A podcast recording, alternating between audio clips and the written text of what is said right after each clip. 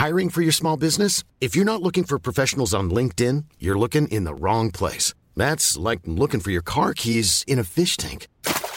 LinkedIn helps you hire professionals you can't find anywhere else, even those who aren't actively searching for a new job but might be open to the perfect role. In a given month, over 70% of LinkedIn users don't even visit other leading job sites. So start looking in the right place. With LinkedIn, you can hire professionals like a professional. Post your free job on linkedin.com slash people today. Heraldo Radio, la HCL se comparte, se ve y ahora también se escucha.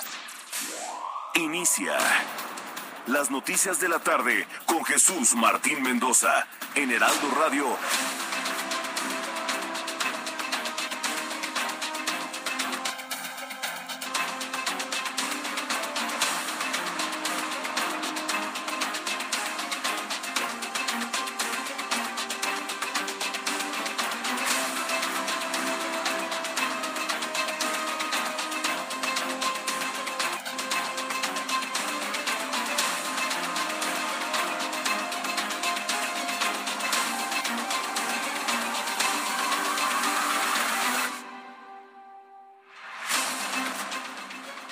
Las seis de la tarde en punto hora del centro de la República Mexicana. Señoras y señores, muy buenas tardes. Sean todos bienvenidos a una emisión más de las noticias de la tarde con Jesús Martín Mendoza.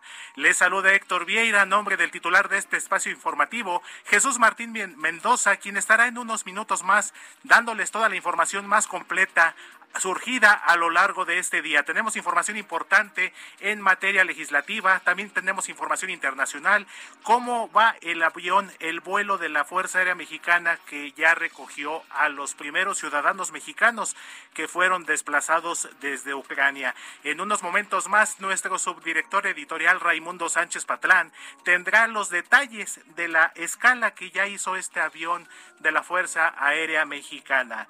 Y sin más, por el momento vamos a comenzar con un resumen informativo.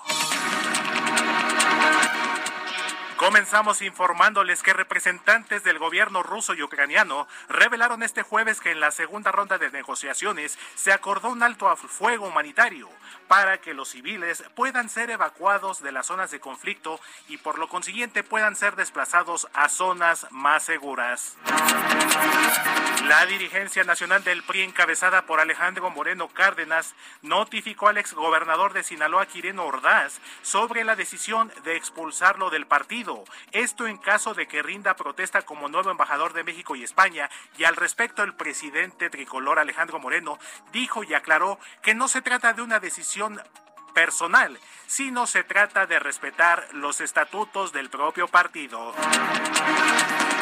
En más información les comento que elementos de la Guardia Nacional catearon cuatro domicilios, esto en el municipio de Navojoa, allá en Sonora, donde fueron decomisados nada menos que 2.829.959 balas, es decir, cartuchos útiles, además de 128 armas largas de fuego, así como equipamiento militar, todo esto aparentemente procedente de los Estados Unidos.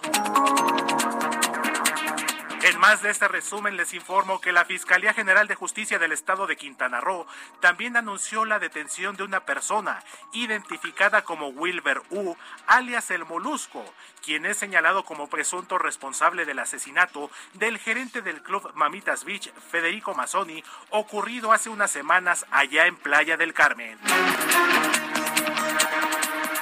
En materia de sismos, ¿qué tal nos fue esta mañana con la alerta sísmica? Tenemos información al respecto porque el Servicio Sismológico Nacional reportó esta mañana un sismo de magnitud 5.7 que tuvo epicentro en el municipio veracruzano de la isla, lo que activó precisamente la alerta sísmica en la Ciudad de México, aunque hubo reportes en redes sociales que el movimiento fue muy poco perceptible y los, las zonas en donde se percibió fueron eh, contadas aquí en la capital de la República. Las autoridades no reportaron daños en ninguno de los estados donde se percibió este movimiento telúrico.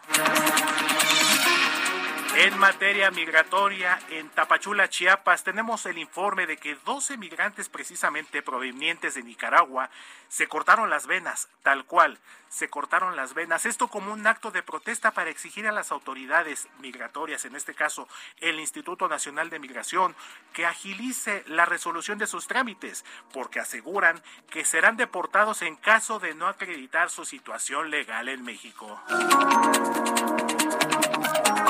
En materia de COVID-19 tenemos información. La Organización Mundial de la Salud anunció este jueves la inclusión del antiviral Molnupiravir, esto en su lista de tratamientos recomendados contra el coronavirus.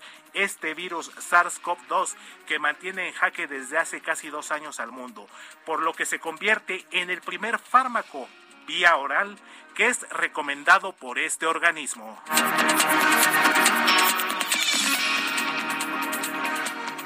Y como les comenté hace unos momentos, tenemos el reporte completo precisamente con nuestro enviado especial, Raimundo Sánchez Patlán, subdirector informativo del Heraldo de México, quien nos tiene los detalles de esta escala que ya hizo el avión Boeing 787 de la Fuerza Aérea Mexicana, que ya traslada a un grupo importante de mexicanos procedentes de Ucrania. Te saludo con gusto, mi querido Ray. Muy buenas tardes. Buenas tardes, Héctor. Pues estamos aquí en Trenton, en Canadá, en la última escala de este avión de la Fuerza Aérea Mexicana que se dispuso para trasladar eh, a los conacionales y sus familias eh, que salieron de la zona de conflicto allá en Ucrania. Ya estamos a seis horas a lo mucho de la Ciudad de México. Esperemos que ahorita se reanude ya el vuelo de este, de este avión. Pero bueno, aquí las familias vienen cansadas, vienen agotadas, pero con la esperanza de ya pronto estar en el país. Estamos hablando de 81 personas eh, que, pues, que lograron ser rescatadas, 40, son 40 hombres, 41 mujeres. El de nacionalidades mexicanos son 44, ucranianos 28, ecuatorianos 7, peruanos 1 y australianos 1. Y bueno, también viene a bordo un perrito, una perrita que se llama Ramona, que también fue parte de las, de las, de pues sí, de, los rescatados en esta operación que echó a andar la Cancillería de, de Marcelo Ebrard para poder sacar a los connacionales de la zona de, de, hostilidades. En total en el avión somos 138, entre periodistas, personal de la Cancillería de la Sedena y por supuesto los 81 rescatados que van a regresar a nuestro país, Héctor mi querido Ray, y como bien lo comentas, eh, y como lo comentó previamente el secretario de Relaciones Exteriores, Marcelo Ebrard, el vuelo está programado para llegar a México aproximadamente a las 11 de la noche. ¿Tienes alguna información, Ray, si estas personas pernoctarán esta misma noche en la Ciudad de México, comenzarán a ser eh, trasladadas a sus lugares de origen? ¿Hay algún operativo al respecto para ya el traslado de nuestros connacionales ya una vez pisando el territorio mexicano? Hasta ahorita la única información es que llegamos entre las 11 o después de las 11 de la noche y de ahí este, todavía no sabemos qué va a pasar con los conacionales, sus familias, porque muchas eh, que vienen con parejas migratorias, eh, parejas ucranianas tienen que hacer trámites migratorios, lo cual se les va a facilitar, pero bueno, acabando el proceso yo creo que va a acabar tarde y tendrían que pernoctar en la Ciudad de México eh, porque se prevé que una noche pues larga para ellos y vamos a ver qué ocurre mañana. Así es, mi querido Rey, una noche, un viaje largo, lógicamente, por la naturaleza de, del tema geográfico, los kilómetros recorridos, eh, todo lo que implica emocionalmente para estas personas, incluso para ustedes como periodistas, lo que implica la adrenalina de hacer una cobertura de este tipo, mi querido Ray. Entonces será una noche todavía larga, pero ya con parte de este deber cumplido de ver a nuestros conacionales ya de, de vuelta en nuestro territorio. Mi querido Ray, estaremos pendientes de cualquier información y si es necesario regresaremos contigo más adelante. Ok, te mando un abrazo y estamos atentos. Muchísimas gracias Ray, buen viaje. Bye. Y cuando son las 6 de la tarde con 8 minutos, centro del país, centro de México, vamos a conocer qué fue lo que pasa un día como hoy. Como bien lo dicen, hay que entender la, hay que conocer la historia para entender el presente. Abraham Arriola nos presenta las efemérides de hoy. Amigos, bienvenidos. Esto es un día como hoy en la historia. 3 de marzo 1857. En el marco de la Segunda Guerra del Opio, Francia y el Imperio Británico declaran la guerra a China. 1865. En China se abre el banco de Hong Kong and Shanghai Banking Corporation, que actualmente es uno de los más grandes e importantes. Y si quieren saber cuál es, pues nada más conten las sílabas del nombre, ¿verdad? 1873. En los Estados Unidos, el Congreso decreta la ley Comstock, que vuelve ilegal el envío por correo de libros obscenos o lascivos. Ahí pues que 1875 en el Opera Comic de París se estrena la ópera Carmen, que dicen los compositores, los que saben de música, que Carmen tiene un sonido muy similar al reggaetón. Ah, no se sabían esa, ¿verdad? Y tú que le haces el feo, perreale intensamente mejor. 1885 en Nueva York se crea la empresa AT&T. 1904 se graba el primer documento político sonoro en un cilindro fonógrafo de Edison. 1923, en Nueva York aparece el primer número de la revista Time. 1935, en México se funda la Universidad Autónoma de Guadalajara, la primera universidad privada de ese país. Amigos, esto fue un día como hoy en la historia. Mm, muchas gracias. Muchísimas gracias, Abraham Arreola, por compartirnos, como todos los días, qué sucedió un día como hoy a lo largo de la historia. Y cuando son las seis de la tarde con diez minutos en el centro de la República Mexicana, vamos a conocer qué es lo que está sucediendo en las calles de la Ciudad de México y Susana Conurbada con nuestro equipo de reporteros viales. Mi querido Daniel Magaña, te escucho y te saludo. Muy buenas tardes. Muy buenas tardes. Pues tenemos información vehicular. Fíjate que están presentando complicaciones viales. La zona de Cuemanco se registró un choque múltiple justamente pues en la incorporación de este distribuidor vial de Cuemanco en dirección hacia la zona oriente. No hay personas lesionadas de consideración, pero las personas que utilizan a diario este tramo del anillo periférico encontrarán pues un largo asentamiento desde antes de poder acceder hacia la zona de este distribuidor vial, encontrar circulación pues muy lenta, así que hay que tener un poco de calma una vez que pues se puede rebasar el alcance vehicular, ya el avance mejor en dirección hacia la zona de la avenida Canal de Chalco, las personas que ingresan a través de esta vía hacia la alcaldía de Iztapalapa, bien continuar sobre la zona del anillo periférico en dirección hacia la calzada Ermita, los problemas habituales, sobre todo por el semáforo en operación en la zona de la calle de Benito Juárez. El reporte y continuamos atentos. Muy buenas tardes. Así es, Daniel Magaña, como bien lo dices, una zona que históricamente ha sido complicada en materia de vialidad. Este distribuidor vial que comentas, ¿es el puente de conocido como Moyuguarda? Eh, es un poco adelante, el de Moyuguarda es el del eje 3 Oriente, este puente de, que te digo, el de Cuemanco, bueno, pues hace poco se inauguró, pero aquí lo que pasa, cuando menos en este incidente vehicular, es que pues prácticamente al descender de este puente, bueno, pues la reducción de carriles prácticamente te incorpora hacia los carriles laterales, algunos automovilistas pues no tienen el cuidado pertinente como en esta ocasión y bueno pues se registran accidentes como eso hay que decirlo que habitualmente a esta hora que antes era pues imposible transitar bueno pues se han mejorado mucho las condiciones vehiculares para trasladarse hacia el oriente pero el día de hoy por este incidente bueno pues algunos automovilistas pues se preguntarán qué pasa bueno pues es este choque aquí en, la zona precisamente del embarcadero un poco adelante de la zona del embarcadero Virgilio Uribe aquí en la zona de Comanco. Así es, mi querido Daniel. Entonces, a todos nuestros amigos que nos están escuchando en esta parte suroriente de la Ciudad de México, tomen sus precauciones, eh, busquemos vías alternas. Mi querido Daniel, como pudiera ser quizá eh, prolongación División del Norte, la calzada Coxpa, eh, quizá posiblemente incluso la calzada del Hueso para que se puedan incorporar posteriormente hacia lo que es esta zona. ¿Es correcto?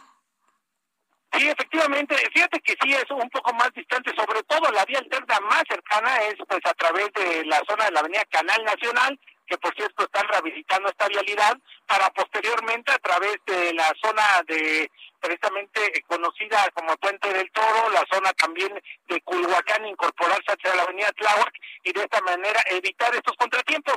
Pues probablemente esta maniobra le llevará un poco más de tiempo, es un tramo de unos 400 metros en los cuales sí se tiene circulación muy lenta debido a este choque, pero que ya en breve ya están las compañías responsables de los seguros. Esperemos que en breve los retiren para que así se libere la vialidad en dirección hacia el oriente de la ciudad. Pues muchísimas gracias, mi querido Dani Magaña. Estaremos pendientes. Nos escuchamos más adelante entonces.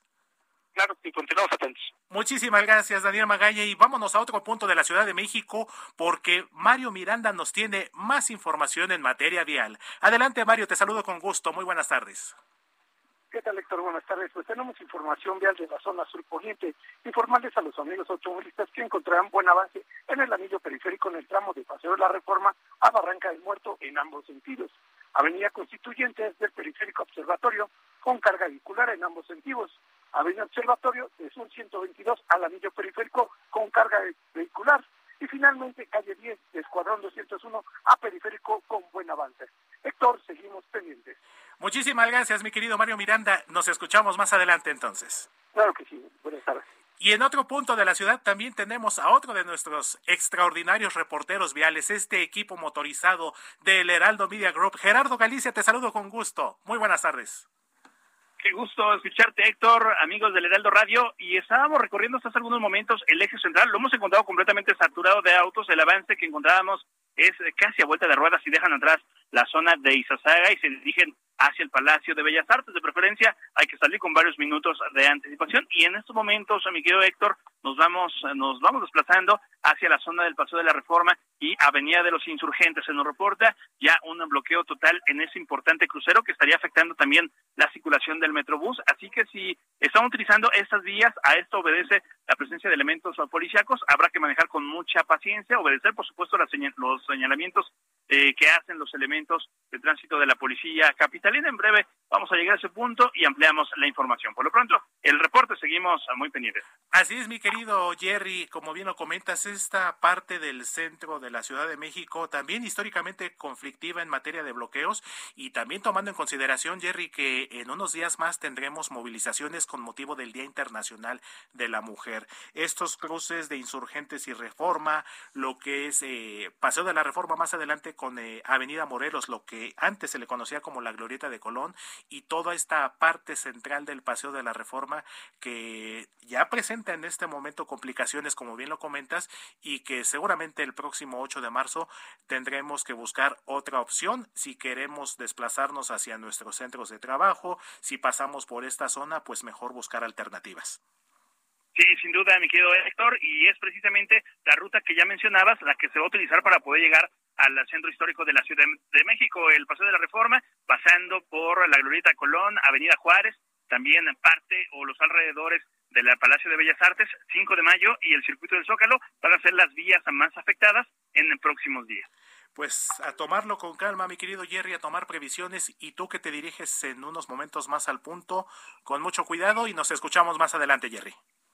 Muchísimas gracias. Claro que sí, seguimos muy pendientes. Muchísimas gracias, mi querido Gerardo Galicia. Cuando en este momento son las 6 de la tarde con 17 minutos, hora del centro de la República Mexicana, tenemos también información en materia de clima, porque el Servicio Meteorológico Nacional informó que para esta noche y madrugada, un canal de baja presión sobre el sureste del territorio nacional, aunado a la entrada de humedad del Golfo de México y Mar Caribe, ocasionarán lluvias y chubascos dispersos sobre el sur de estados como Veracruz, el oriente de Oaxaca, Tabasco y Campeche, mientras que la de un nuevo frente frío que interaccionará con una vaguada polar originarán vientos de 60 a 80 kilómetros por hora en el Golfo de California, con posibles tolvaneras en estados como Baja California y Sonora, además de intervalos de chubascos en Baja California y para la madrugada de este viernes también se pronostica la posible caída de aguanieve o nieve en la Sierra de San Pedro Mártir, esto allá en Baja California, mientras que el paso de la corriente en chorro subtropical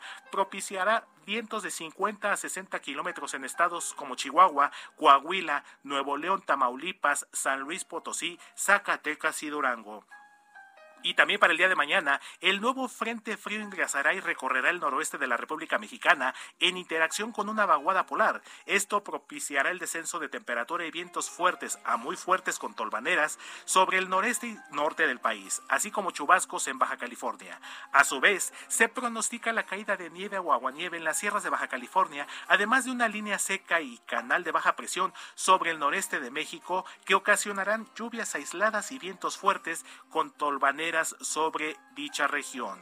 Con respecto al pronóstico de precipitación para mañana 4 de marzo de 2022, se manejan intervalos de chubascos de 5 a 25 milímetros en estados como Baja California, Oaxaca, Chiapas y Veracruz, además de lluvias aisladas en los estados de Tamaulipas, San Luis Potosí, algunos puntos de Guanajuato, Michoacán, Guerrero, el Estado de México, Hidalgo, Querétaro, Puebla, Tabasco, Campeche y Quintana Roo. Esto quiere decir parte del centro y del sureste del país. Además de temperaturas mínimas de menos 10 a menos 5 grados en algunas zonas montañosas de Chihuahua y Durango, temperaturas mínimas de menos 5 a 0 grados centígrados en las zonas montañosas de Baja California, Sonora, el Estado de México, Tlaxcala, Puebla y Veracruz. Por si fuera poco, también se esperan temperaturas mínimas de 0 a 5 grados centígrados en los estados de Baja California Sur, San Luis Potosí, Zacatecas, Aguascalientes, Guanajuato, Michoacán, Querétaro, Hidalgo y Oaxaca.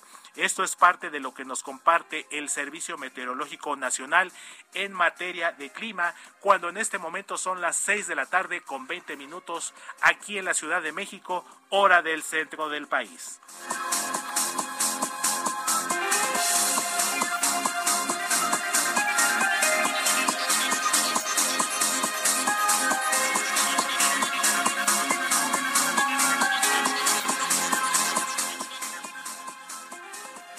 Y continuamos con más información aquí en las noticias de la tarde con Jesús Martín Mendoza. Un tema polémico desde su nombramiento. Eh, la designación de Quirino Ordaz, el exgobernador de Sinaloa, como nuevo embajador en España. Quien nos tiene los detalles es mi compañera Elia Castillo, reportera del Heraldo de México. Elia, te saludo con gusto. Muy buenas tardes. Muy buenas tardes, Héctor. Te saludo con gusto. Así es. Bueno, pues el presidente nacional del PRI, Alejandro Moreno, aseguró que el exgobernador de Sinaloa, Quirino Ordaz, ya fue notificado que en cuanto asuma el cargo o rinda protesta como embajador de México en España, será expulsado del partido. El dirigente subrayó que no es una decisión personal, sino estatutaria.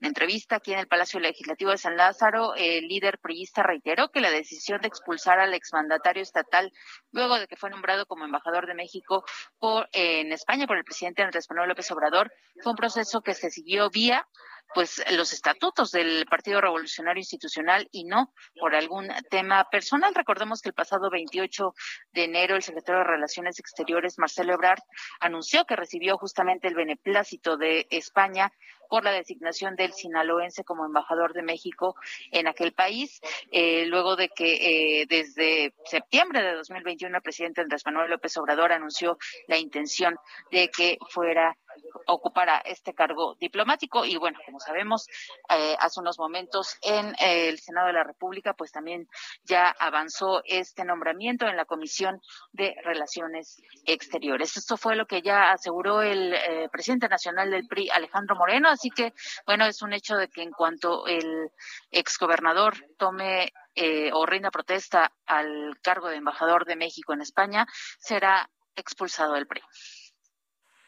Pues estaremos al pendiente entonces, Celia. Vamos a ver si realmente, del dicho al hecho, como lo dijo Alejandro Moreno, realmente se hace efectiva esta expulsión de Quirino Ordaz. Muchísimas gracias, Celia. Seguimos pendientes entonces. Muy buenas tardes, Héctor. Muchísimas gracias, Elia Castillo. Y vámonos ahora al Senado de la República, como bien lo comentó mi compañera Elia, quien nos tiene el reporte precisamente sobre este avance en comisiones del nombramiento de Quirino Ordaz. Es Misael Zavala quien nos tiene todos los detalles. Te saludo con gusto, Misael. Muy buenas tardes. Buenas tardes, pues efectivamente, como lo comentó la compañera Elia, pues con 21 votos a favor de Morena, aliados e incluso también Movimiento Ciudadano, pero tres en contra del PRI-PAN, así como tres abstenciones, las comisiones del Senado ratificaron hoy el nombramiento del priista Quirino Ordaz Coppel como embajador de México en España, por lo cual pues también ahora avanza su expulsión del Partido de Revolucionario Institucional. Al comparecer en las Comisiones Unidas de Relaciones Exteriores, el exgobernador de Sinaloa afirmó que buscará fortalecer las relaciones entre España y México y también pues eh, ante la expulsión de las filas del PRI, una vez que sea avalado como embajador por el Pleno del Senado, Ordaz Coppel manifestó que siempre estará agradecido con quien le dio la oportunidad de ser gobernador de Sinaloa, pero ahora tendrá la oportunidad de representar a la nación. Incluso, eh, pues durante esta sesión, eh, fue duramente cuestionado Quirino Ordaz por su correligionario, el senador Manuel Añorbe, que es del PRI, por haber aceptado la invitación del presidente Andrés Manuel López Obrador para, para ser embajador en España y al dar su voto incluso el senador Añorbe manifestó que, bueno, seguro de la traición, vota en contra de este nombramiento. Sin embargo, Morena, Partido del Trabajo, Partido Verde Ecologista y Encuentro Social salieron a la defensa y apoyo del priista, pues lo calificaron como un perfil adecuado. La senadora Marta Lucía Mitcher de Morena dijo que, bueno, Quirino Ordaz no renuncia a sus ideales ni ideología y, bueno, ha decidido seguir peleando por la patria y en ese sentido, pues Morena apoya la decisión del presidente de nombrarlo como embajador de, eh, de México en España. Ahora el nombramiento será sometido a votación del Pleno del Senado de la República, seguramente en la sesión del próximo martes, y eh, será una votación difícil y dura debido a que pues los, los priistas pues seguimos al Perdón, la interrupción, mi querido Misael, nos gana el corte. Seguimos al pendiente, entonces nos volvemos a reportar contigo, Misael. Muchas gracias. estamos al pendiente. Gracias, Misael. 6 de la tarde con 25 minutos. Vamos a una pausa y volvemos. Escuchas a Jesús Martín Mendoza con las noticias de la tarde por Heraldo Radio, una estación de Heraldo Media Group. Heraldo Radio, la HCL se comparte, se ve y ahora también se escucha.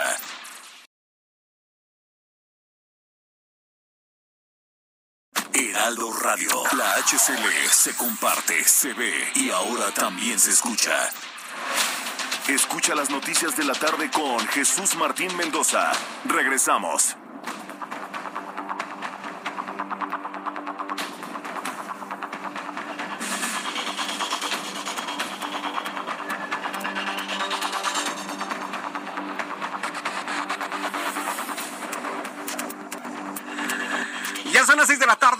30 minutos hora del centro de la República Mexicana. Les saluda Jesús Martín Mendoza con las noticias más importantes en el Heraldo Radio.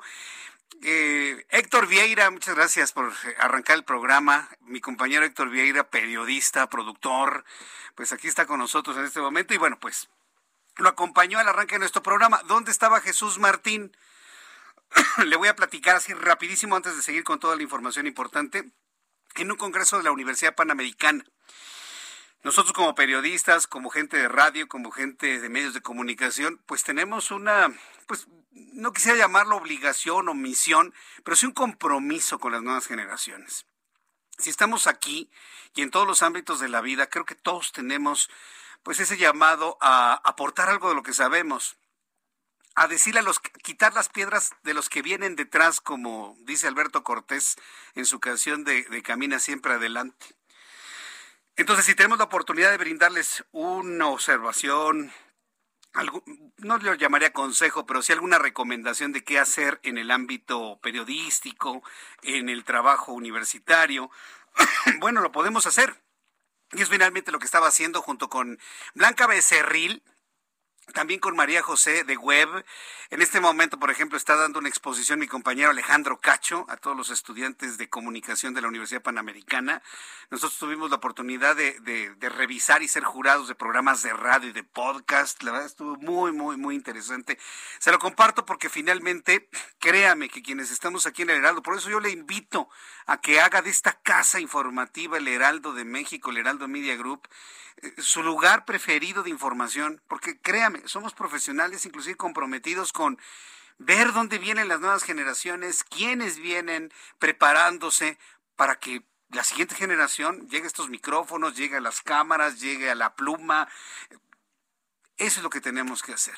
Tenemos esa responsabilidad moral, ética, profesional de hacerlo y yo le puedo asegurar que en el Heraldo de México somos los únicos que lo estamos haciendo. Por eso hoy mis compañeros y mis amigos de esta casa de trabajo, que es su casa, de esta gran familia, nos hemos volcado ya con los chavos de la Universidad Panamericana para darles un pedacito de lo que hemos conocido en estos años de experiencia y que de alguna manera esas semillas que se están sembrando el día de hoy germinen y crezcan como árboles fuertes a partir pues de ya, en este momento, porque estaban muy contentos los chavos. Bueno, en eso andaba. Por eso, bueno, pero ya estamos aquí listos con toda la información, impactados con lo que ha ocurrido en Ucrania, este alto al fuego, también impactados con lo que ha ocurrido dentro del PRI, mientras avanza el nombramiento de Quirino Ordaz como embajador de México en España, pues ya me lo corrieron del Partido Revolucionario Institucional. Cuando tengamos más reacciones, inclusive del propio Quirino Ordaz, se lo voy a dar a conocer aquí en el Heraldo Radio. En la siguiente noticia que le compartimos el día de hoy, elementos de la Secretaría de la Defensa Nacional, la Guardia Nacional y la Fiscalía General de la República realizaron un operativo en cuatro inmuebles en Navojoa, Sonora, relacionados con el crimen organizado, los cuales eran utilizados para resguardo de drogas, de armamento y como casa de seguridad de los domicilios incautaron, pues la información habla de dos millones ochocientos veintinueve mil novecientos cincuenta y nueve cartuchos, ciento armas largas, granadas, armas cortas, rifles de francotirador y 19 ametralladoras de uso militar provenientes de los Estados Unidos. Con más detalles, Gerardo Moreno, quien es nuestro corresponsal en el estado de Sonora. Adelante, Gerardo, gusto en saludarte. Bienvenido. Muy buenas tardes.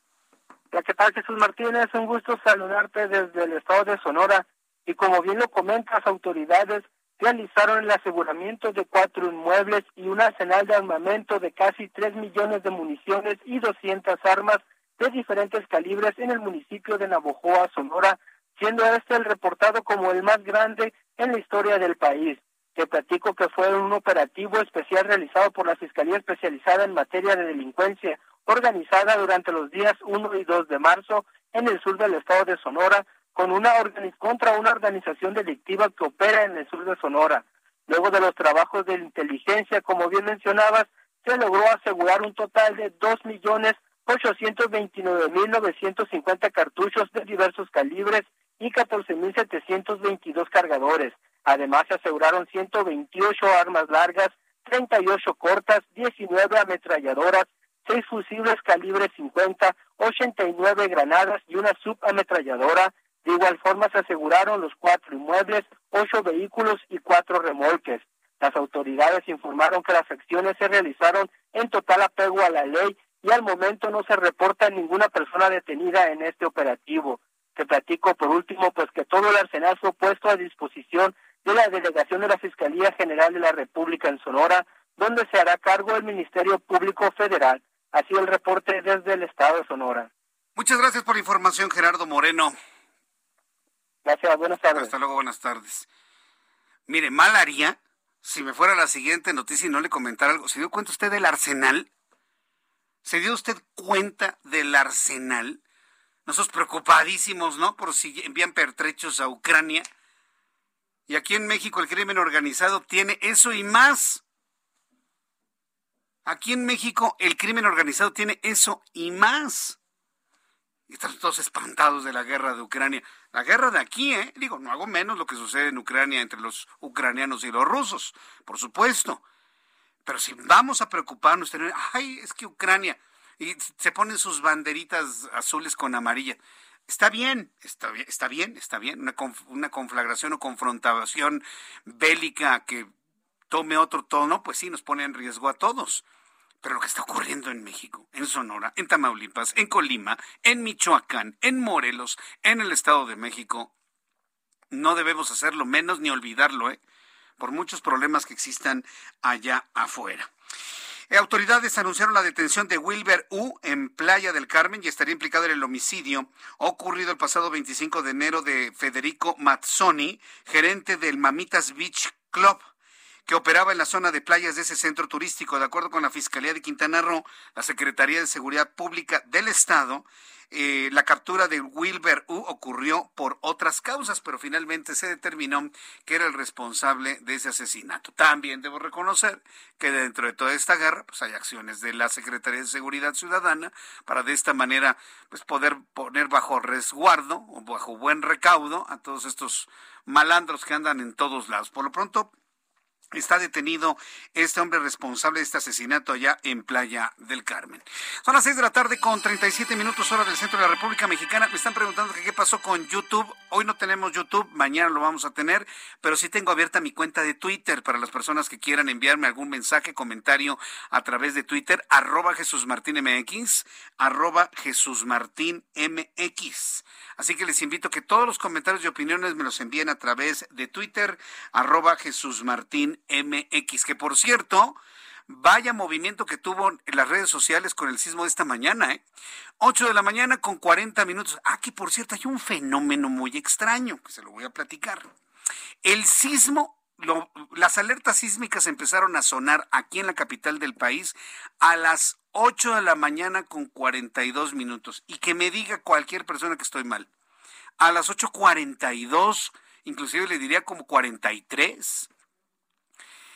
¿Por qué es importante este dato? Porque el sismo está registrado en su punto epicentral a las 8 de la mañana con 40 minutos.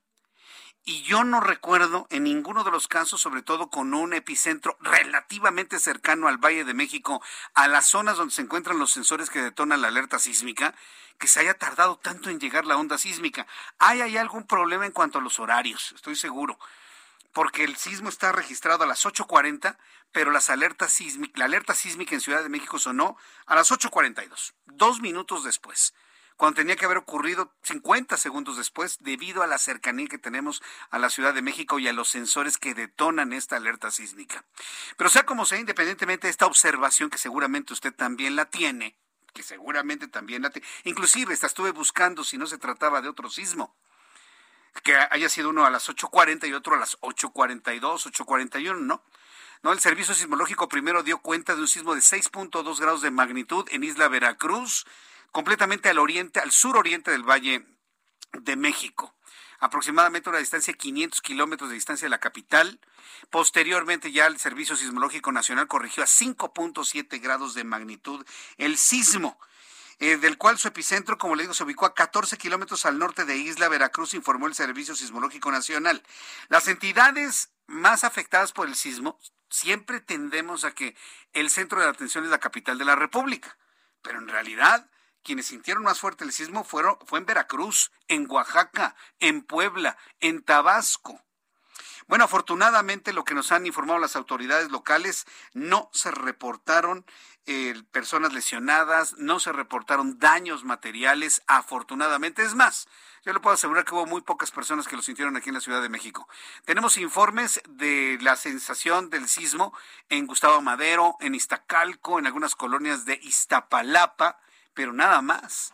Un poquito se sintió en Chalco, un poquito se sintió, se sintió en Chalco, pero por ejemplo nadie lo sintió en Amecameca. Pero ¿qué tal en Puebla? En Puebla se sintió fuerte, ¿eh? En Puebla se sintió fuerte, en Veracruz se sintió fuerte, inclusive se activaron de, eh, todos los alertamientos y protocolos de seguridad en el norte del estado de Oaxaca. No, no, sí estuvo de, de, miedo, provocó mucho miedo el sismo, pero afortunadamente no pasó a mayores. Yo le invito para que me dé sus comentarios a través de Twitter, arroba Jesús Martín MX, arroba Jesús Martín MX. En otros asuntos, ya que estamos hablando del sur de la República Mexicana, en la ciudad de Tapachula, Chiapas, una docena de personas migrantes que provienen de Nicaragua decidieron cortar sus venas para exigir a las autoridades migratorias la resolución inmediata de sus trámites para poder abandonar la entidad porque si no corren el riesgo de ser deportados y aseguran no quieren regresar a su país de origen. Vamos a entrar en comunicación con eh, Pamela Hernández. Ella es nuestra corresponsal en Tapachula. Adelante, Pamela, gusto en saludarte. Bienvenida. Muy buenas tardes. Jesús, ¿qué tal? Muy buenas tardes a ti y al auditorio. Un gusto saludarles desde la frontera sur. Como lo mencionas, esta mañana en la ciudad de Tapachula, un promedio de 12 personas migrantes provenientes de Nicaragua decidieron mutilar sus venas como un acto de desesperación para exigir a las autoridades de migración agilidad en sus trámites. Cabe mencionarte, Jesús, y al auditorio que estas personas llevan aproximadamente más de dos meses aquí en la frontera sur sin que las autoridades de migración les hayan resuelto ya su estancia legal en este país. Escuchemos. Buscamos que nos atiendan, ya que tenemos días de estar sin comer, aguantando sol, aguantando hambre. No se compadecen de los seres humanos como que ellos no fuesen seres humanos. Quieren que esperemos hasta julio sabiendo de que nosotros no tenemos donde dormir, no tenemos un, hogar, hemos pasado hambre. Entonces hemos tomado decisiones de que nos vean morir aquí entonces junto, junto a ellos. En el lugar, pues señalaron que han visto que recientemente las autoridades de migración han deportado un total de 115 personas provenientes de Nicaragua que no han podido acreditar eh, pues estancia legal aquí en México. Alguien que ha estado muy de cerca, Jesús, es el activista Irineo Mujica, quien ha estado presente poco más de un mes al pendiente de esta forma de manifestarse de las personas migrantes y comentó que esta situación lleva a los cientos de migrantes nicaragüenses que pasan por lo mismo de esperar sus trámites migratorios. Escuchemos. Que estas personas hacen algo incomprensible, como es mutilarse las manos, al mismo tiempo deben entender que estas personas son del país de Nicaragua donde cuando el Instituto Nacional de Migración resume sus operativos de manera irresponsable y está mandando aviones a Nicaragua, el sentir esta desesperación los lleva. El mutilarse las manos es un acto desesperado, pero al mismo tiempo ellos saben que si regresan a su país no solo se automutilarán, serán encarcelados, torturados y posiblemente perderán la vida. Bien, pues esa es la crisis migratoria que se vive en esta frontera sur, Jesús. Pues eh, eh, eh, se les ha dado algún tipo de atención médica a las personas que se han cortado las venas, se han mutilado, se han lesionado de esa manera, manera de protestar, Pamela. Las autoridades de Tapachula están haciendo lo posible por brindarles el auxilio, sin embargo, pues es mucha la desesperación, ya que han hecho parques, en los parques han hecho campamentos improvisados, duermen en la intemperie, pero ellos lo único que quieren es una solución porque sus citas se las están dando hasta el mes de junio, Jesús. Bien, pues eh, yo te agradezco toda esta información desde Tapachula, nos mantenemos al pendiente. Muchas gracias. Un saludo, muy bonita tarde. Hasta, luego. que te vaya muy bien. Pues esto sucede allá, es decir, el fenómeno migratorio se mantiene, ¿eh? no se ha resuelto, no por el hecho que no tenga visibilidad en estas últimas semanas, en, en estos últimos meses en los medios de comunicación, no significa que se ha solucionado o que ha desaparecido en absoluto. ¿eh? Y nos mantendremos al pendiente con nuestros corresponsales en el sur de la República Mexicana para informarle cómo va evolucionando este tema. Cuando son las 6.45... Las seis de la tarde con 45 minutos hora del centro de la República Mexicana. Vamos a los asuntos de COVID-19. La Secretaría de Salud ha informado en las últimas horas sobre los números de COVID-19 para este día, para este jueves 3 de marzo. Quiero informarle que sí notamos, ya puedo decirle que notamos una baja considerable en cuanto a contagios. No tiene que ver esta baja con la falta de pruebas, eso sí se lo digo porque hay mucho más pruebas que, eh, el número de contagiados, pero esto no debe significar ¿sí? No debe significar el, aflojar el paso, ¿eh? Siguen siendo muchos, muchos contagiados todavía. Estamos hablando de 10.558. Sí, ya no son los 40 mil, ni los 45 mil, ni los 50 y tantos mil de hace algunas semanas. Estamos hablando de 10 mil 558 contagiados. Son muchos.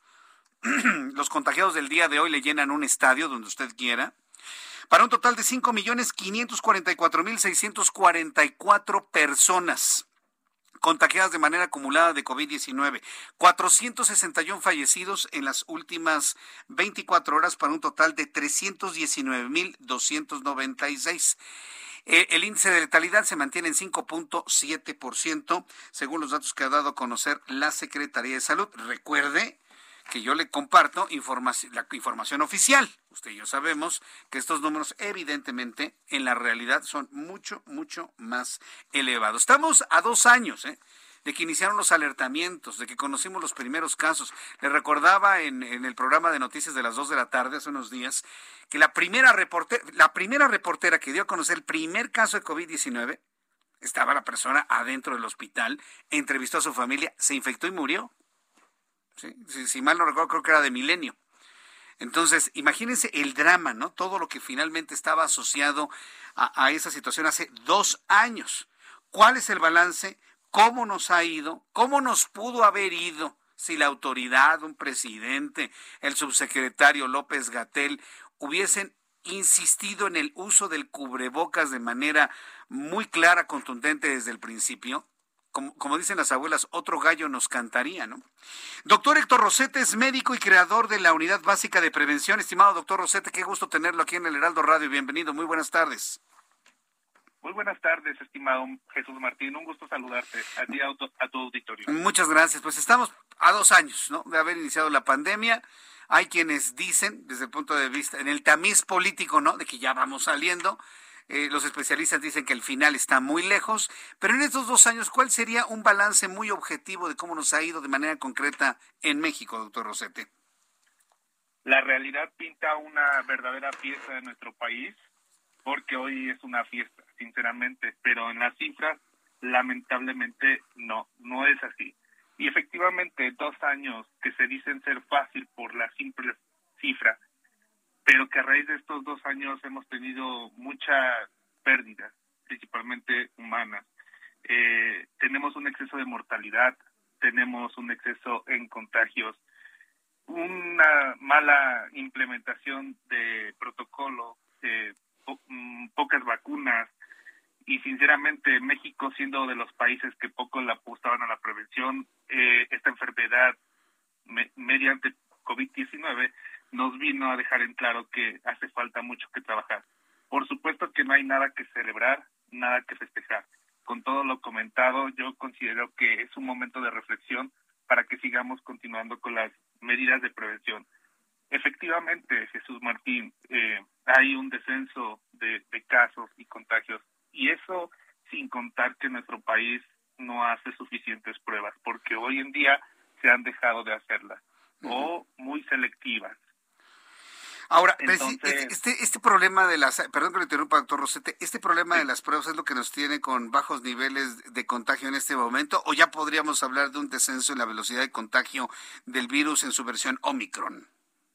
Si no se hace prueba, no sabemos a ciencia cierta la realidad si nos vamos a la percepción, pues en cualquier consultorio o hospital, eh, indiscutiblemente han bajado los casos. Y también por la falta de asistencia de la población, porque hoy, a, raíz de aquí, no, no sé a quién se le ocurrió decir que es una simple gripa ahora, pues mucha, mucha parte de la población ha dejado de asistir a los centros de atención médica. Entonces, desde ahí partimos y le sumamos el que no le hagan la prueba o cataloguen como otro diagnóstico sin hacerse prueba, pues es un caso que no, no resultó o no va para las cifras oficiales. Y lo estamos viendo claro en los niños. Que déjame decirte y decirte un punto importante. A raíz de que toda esta situación está cambiando, el virus ha cambiado, se han creado nuevas variantes. En el cuerpo humano, principalmente en los adultos, pues ha generado sintomatología leve pero eso lo debemos de reconocer que es debido a la vacunación, pero se les olvida que estamos dejando un grupo y un sector muy vulnerable, que son los niños menores de 17 años, que principalmente no están vacunados. El virus y las variantes han cambiado eh, de manera importante en el adulto, creando cuadros leves, pero si nos vamos a las cifras en los niños, eh, están aumentando los casos de gravedad y principalmente porque están desprotegidos al no tener la vacunación. A mí me parece importante que hoy los pediatras están haciendo un papel muy importante en investigar y el impacto que está generando COVID-19 en los pequeños. Hablemos de cómo México ha abordado los contagios de, de COVID-19. Si bien hay un eh, hay una omisión gravísima, ¿no? Yo, yo podría y lo digo yo responsabilizándome de lo que digo, una omisión hasta de tipo criminal, el de no haber insistido en el uso del cubrebocas a las personas que podrían haber salvado la vida y no haberse contagiado.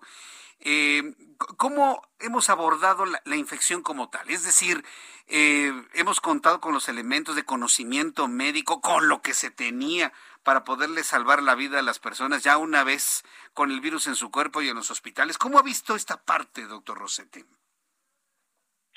Fuimos soldados a la guerra sin fusiles, principalmente porque México, a ciencia cierta, es un país que consume alto contenido de desinformación y dicho por un prestigiado medio de comunicación, es de los primeros lugares, pero además Jesús Martín, México es creador de desinformación, tenemos dos graves problemas.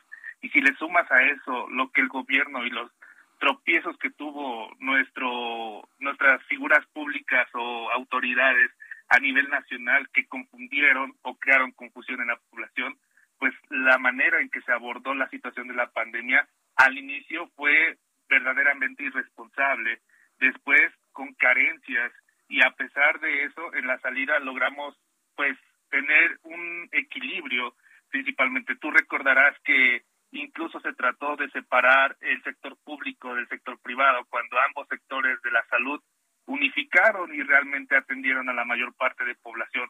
Aunque déjame te digo, la mayor parte de, de personas falleció en su hogar. Quiere decir que el sector privado es uno de los sectores que más atendió la situación de la pandemia. Importante recalcar, como tú dices, el cubrebocas, ese pequeño insumo que desde un inicio se dijo que era el insumo más preventivo, más eficaz para esto, porque el virus realmente era un virus que se transmitía vía aerosoles, o sea, boca, nariz, principalmente teníamos que tener cubierta esa parte. Y en nuestro país decían todo lo contrario, ¿no? Se politizó, se sometió a un juicio incorrecto y nomás lo único que generábamos, generábamos era perder tiempo y por ende contagios y después pérdidas humanas. Lamentablemente esa es una de las situaciones que es imperdonable en nuestro país por parte de las autoridades y eso sin mencionarte la falta de difusión de información que debieron haber hecho. Vaya, pues eh, esa es la parte más triste porque e, e, estos, eh, por ejemplo, estas cifras que tenemos, hablamos de la cifra de fallecidos. Oficialmente hablábamos de 319 mil, pero en la realidad sabemos que son más de 700 mil. ¿A cuántos se puede más o menos tener una idea de más o menos cuántas personas menos hubiesen muerto con eh, la correcta estrategia y los fusiles necesarios para ir a esta guerra? Sí, yo creo que considero que se pudieron haber evitado más del 50% de lo que hoy se tendría o de lo que se tienen en las cifras reales como tal. Principalmente porque no creamos conciencia, Jesús Martín. Eh, muchas de las personas, y tú recordarás también que desde el inicio eh, incluso era como un delito tener COVID, mucha gente lo ocultaba, mucha gente falleció en el anonimato y demás. Entonces, debido a que había una gran cantidad de información generada desde las principales fuentes que acaparaban nuestra información. Entonces, si pudieron evitar más del 50%, 50%. de esta muerte. Quiero agradecerle mucho, doctor. Exacto, pero es esto. Pues sí. Quiero agradecerle mucho, doctor Rosete. Gracias por estar con nosotros esta tarde aquí en el Heraldo. Muchas gracias. Gracias a ustedes. Cuídense mucho. Buenas noches, que le vaya muy bien. Mensajes y volvemos. Escuchas a Jesús Martín Mendoza con las noticias de la tarde por Heraldo Radio, una estación de Heraldo Media Group. Heraldo Radio 98.5 FM, una estación de Heraldo Media Group, transmitiendo desde Avenida Insurgente Sur 1271, Torre Carrachi, con 100.000 watts de potencia radiada.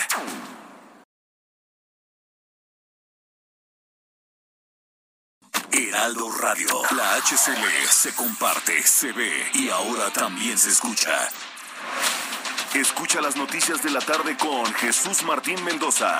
Regresamos.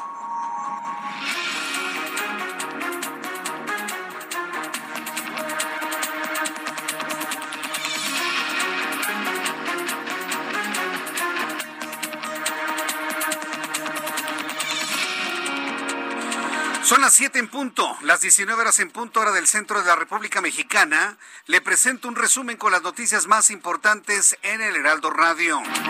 Alerta en Ucrania. Alerta en Ucrania. Según las informaciones que han llegado a nuestra mesa de trabajo de último momento, un artefacto explosivo enviado por Rusia habría dañado instalaciones de una central nuclear en Ucrania, lo que faltaba.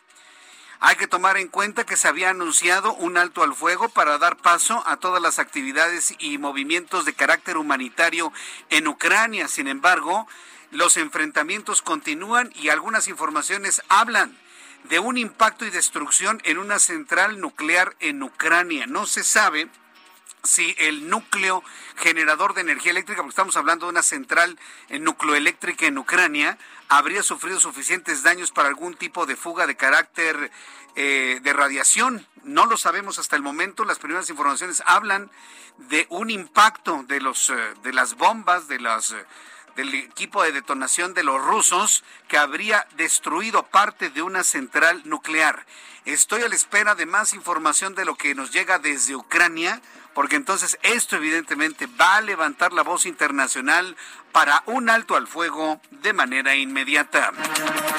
Hace unos instantes, hace unos instantes, la Secretaría de Salud dio a conocer los números correspondientes a este día, hoy, jueves 3 de marzo, sobre COVID-19 y son los siguientes. Según la Secretaría de Salud, se han registrado en las últimas 24 horas 10.558 contagiados de COVID-19. 5.544.644 son los contagiados a nivel eh, global en toda esta pandemia en nuestro país. 461 personas han fallecido para un total de 319.296 muertos. El índice de letalidad se encuentra en, eh, eh, en 7.5%.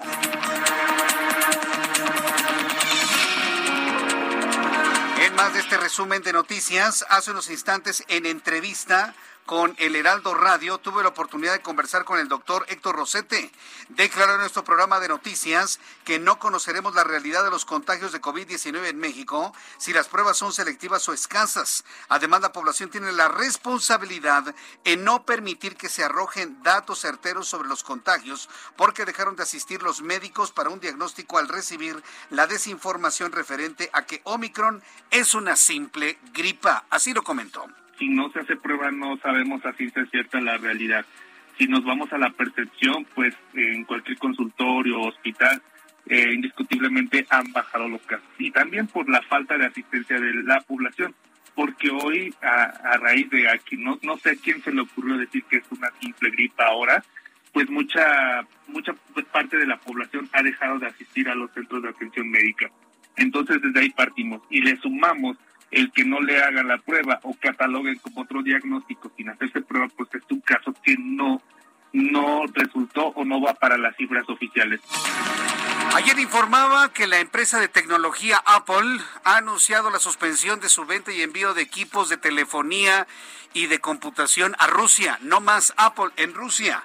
Hace unos instantes la compañía danesa Lego, el fabricante de juguetes con mayores ventas a nivel internacional, ha decidido suspender el envío de productos Lego a Rusia, acatando las sanciones comerciales y económicas impuestas por la Unión Europea tras la invasión a Ucrania. Además aseguró que Rusia no presenta un ambiente adecuado para operar. Como le informamos oportuna México, eh, oportunamente nuestro país México ha decidido no imponer ningún tipo de sanción económica a Rusia. El presidente de México, Andrés Manuel López Obrador, aseguró que esta decisión va en el sentido de promover la paz y tener buena relación con todos los países del mundo. México no está emitiendo ningún tipo de sanción económica a Rusia. La Organización de las Naciones Unidas para la Educación, la Ciencia y la Cultura, UNESCO, manifestó este día su preocupación por los daños sufridos en la ciudad de Kharkov, ciudad creativa de la música de la UNESCO y del centro histórico de Chernihiv, incluido en la lista indicativa de Patrimonio Mundial de Ucrania. Hace unos minutos supimos, se informó que eh, los enfrentamientos entre Rusia y Ucrania habrían destruido parte de una central nucleoeléctrica. No sabemos hasta este momento el alcance de esta destrucción. Estamos a la espera de más información que llegue a nuestra mesa de trabajo, pero ya empieza a fluir información de afectaciones en una planta nuclear. La Organización de las Naciones Unidas para la Educación y la Ciencia y la Cultura, como le digo, ha condenado este tipo de ataques y estaremos también eh, atentos de más información que genere la UNESCO. Mientras tanto, de este lado del mundo, el expresidente de Estados Unidos, Donald Trump, expresó su deseo de que el ejército estadounidense invada México de la forma en la que Vladimir Putin invade Ucrania. Entre elogios para Putin, el exmandatario dijo que las Fuerzas Armadas estadounidenses podrían ingresar presuntamente como fuerzas de paz a declarar regiones independientes en territorio mexicano. A ver qué va a decir mañana su amigo Andrés Manuel López Obrador en la mañanera. A ver qué le parece. Ya, bueno, eso ya, ya lo comentamos aquí. En más de este resumen de noticias, legisladores de Ucrania enviaron una carta al presidente de la mesa directiva del Senado, Olga Sánchez Cordero, donde solicitan a nuestro país armamento y equipamiento militar para contrarrestar la invasión del ejército ruso. La misiva fue entregada en el Senado por Osana Dramareska, embajadora de Ucrania en México, de manera ya oficial, Ucrania está pidiendo ayuda militar a México para defenderse de Rusia. Yo le invito para que me envíe un mensaje a través de mi cuenta de Twitter, arroba Jesús Martín MX, y me diga usted qué es lo que podría responder el gobierno y el legislativo mexicano sobre este tema. Y también informo que un buque de carga estonio llamado Health se hundió en las costas del sur de Ucrania al impactar con una mina submarina. Los seis tripulantes que iban a bordo ya fueron rescatados a pesar de presentar problemas con los botes salvavidas del navío, informaron autoridades portuarias ucranianas. El presidente francés Emmanuel Macron llegó a la conclusión de que lo peor está por venir en el conflicto de Ucrania. Esto tras una conversación telefónica con Vladimir Putin, quien expresó su determinación a seguir la ofensiva y que podría tomar el control de todo el país. Agregó que Putin dijo que la operación rusa se desarrolla acorde a los planes y que podría intensificarse si los ucranianos no aceptan sus condiciones. Qué grave, ¿no? Lo que ha informado Macron. Mientras tanto, la Organización Mundial de la Salud trabaja en la creación de un pasaporte de vacunación digital y con validez mundial, cuyo objetivo es facilitar los trámites en los viajes internacionales. Esta medida se debe a que en estos momentos un número creciente de países han creado sus propios programas de certificación de vacunas. Son las noticias en resumen. Le invito para que siga con nosotros. Le saluda Jesús Martín Mendoza.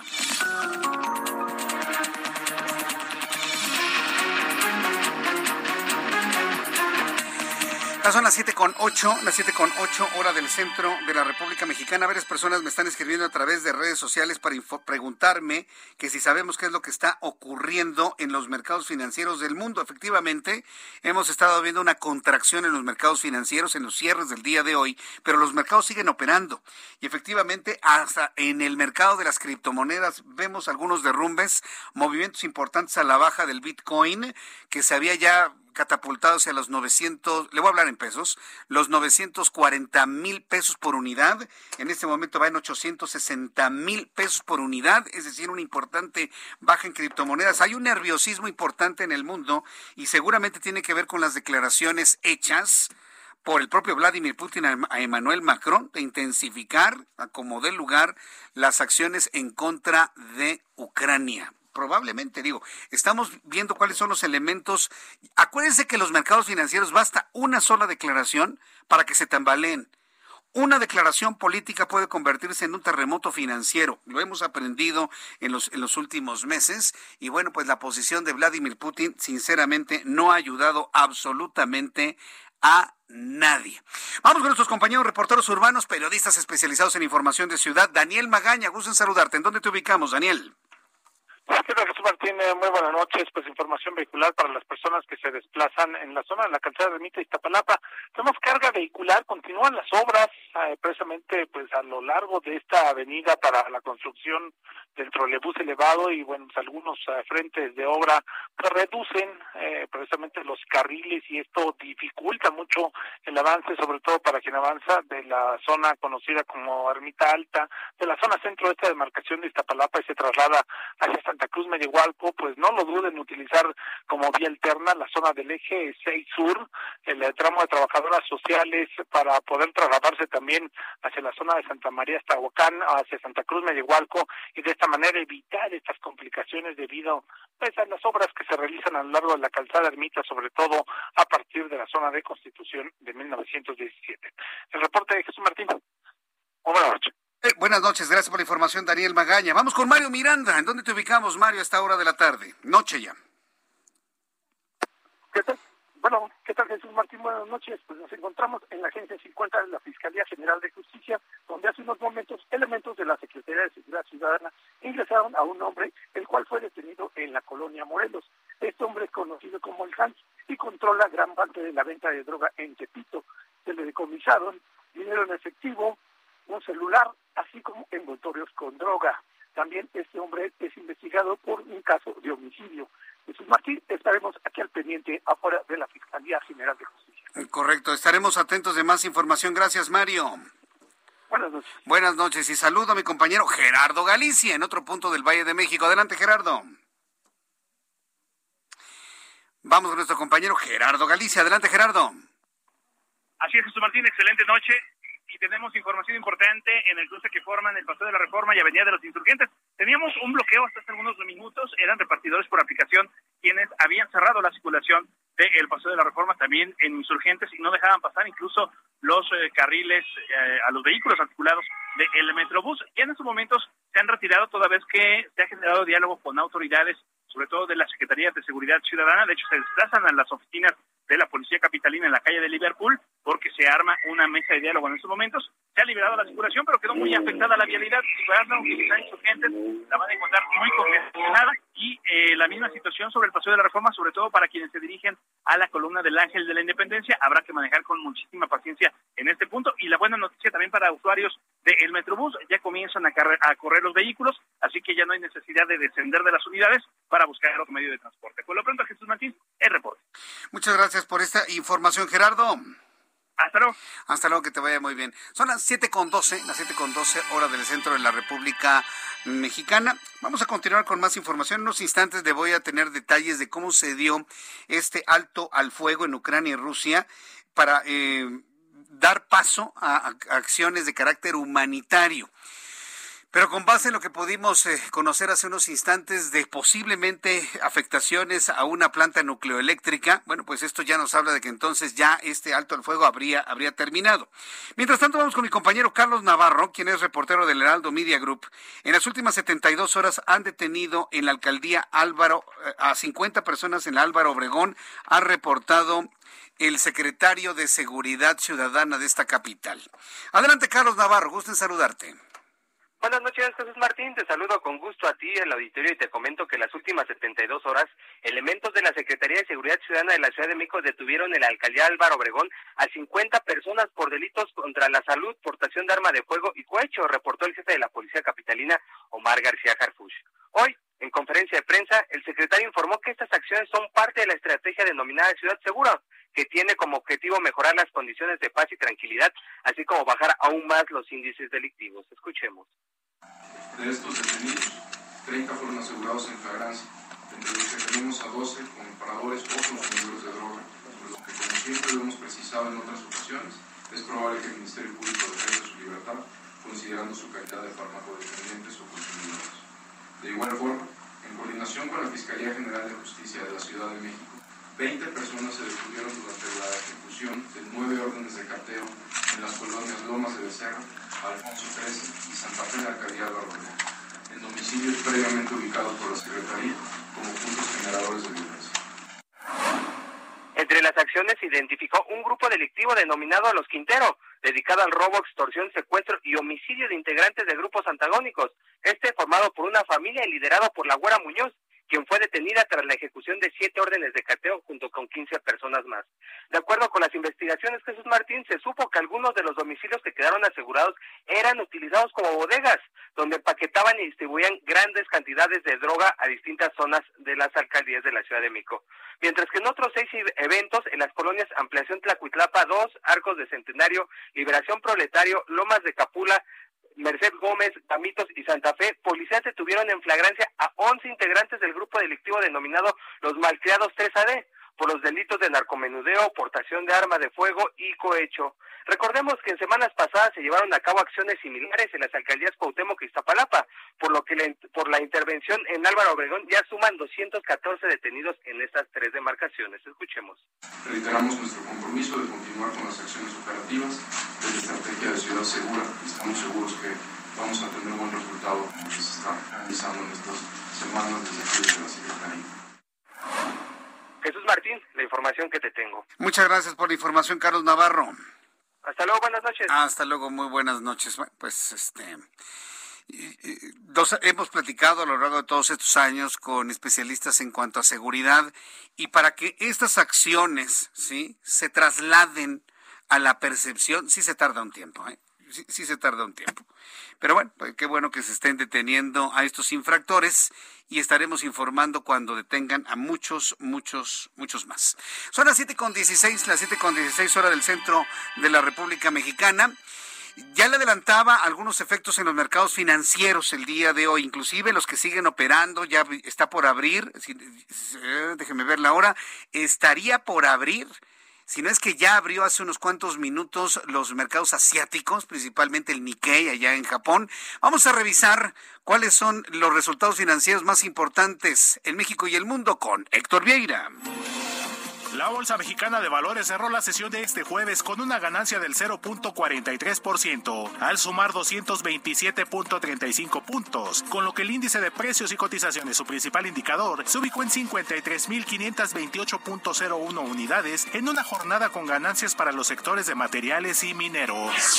En Estados Unidos, Wall Street cerró con pérdidas generalizadas luego de que el Dow Jones retrocedió 96.69 puntos para quedarse en 33.794.00 unidades. Por su parte, el Standard Poor's restó 23.05 puntos, con lo que se ubicó en 4.363.49 unidades, y el Nasdaq perdió 214.07 puntos, que lo colocó en 13.537.94 unidades. En el mercado cambiario el peso mexicano se depreció 0.19% frente al dólar estadounidense, al cotizarse en 20 pesos con 45 centavos a la compra y en 20 pesos con 65 centavos a la venta en ventanilla. El euro por su parte se cotizó en 22 pesos con 70 centavos a la compra y 22 pesos con 84 centavos a la venta.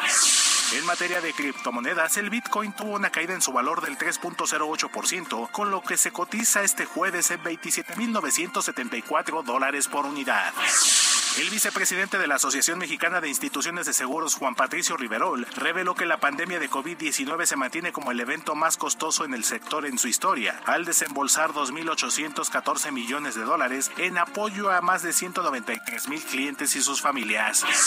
El Tribunal Federal de Justicia Administrativa ratificó la resolución del Servicio de Administración Tributaria para multar a la constructora brasileña Odebrecht con poco más de 545 millones de pesos, debido a que no presentó las pruebas para declararse en insolvencia económica.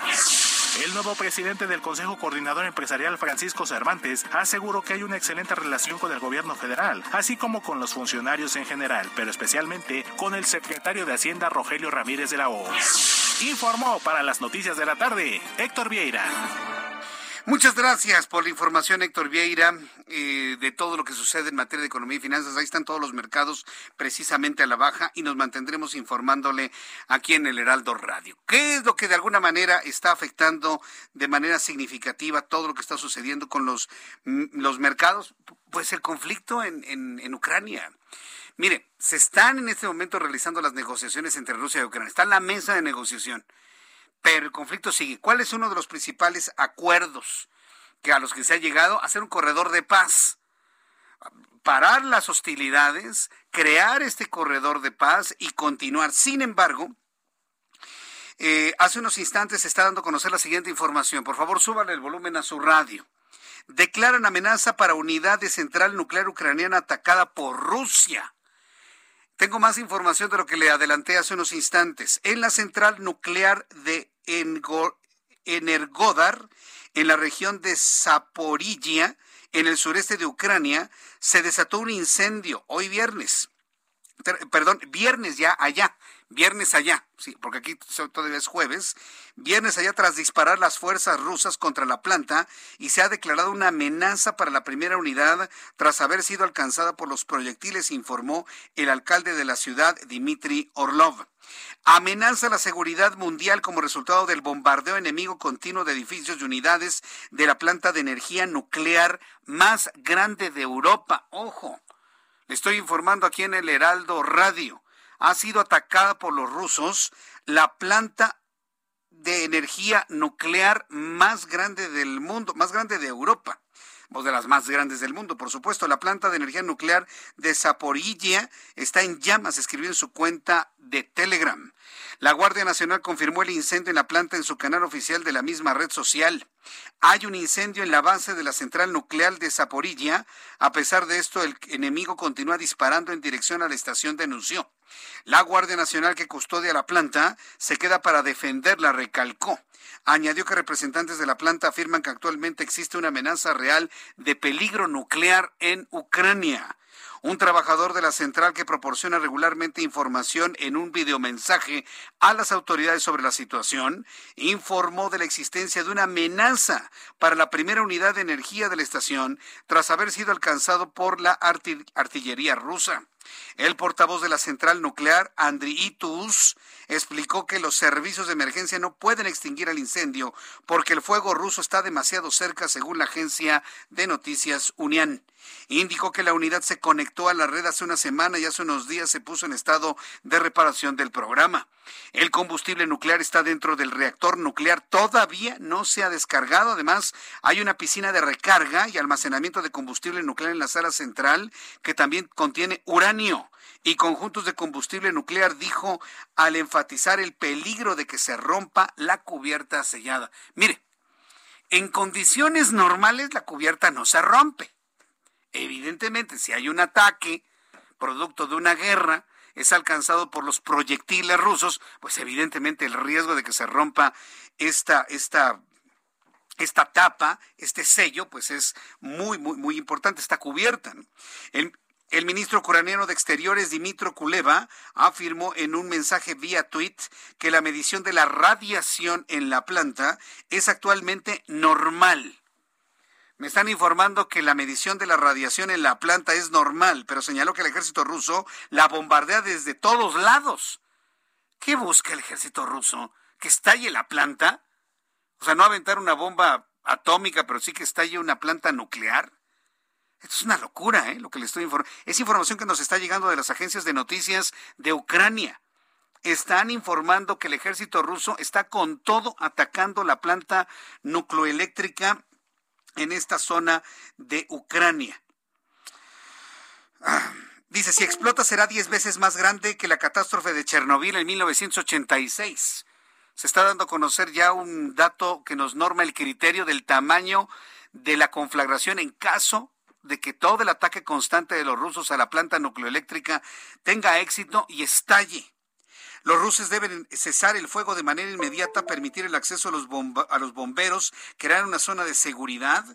El alcalde eh, de N. Godar había informado horas antes de fuertes combates en los accesos de la central nuclear.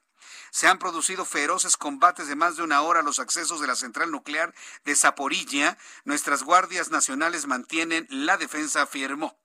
El alcalde dijo que hay víctimas, pero que aún no se puede cuantificar dadas las circunstancias en la zona. Es imposible tener acceso.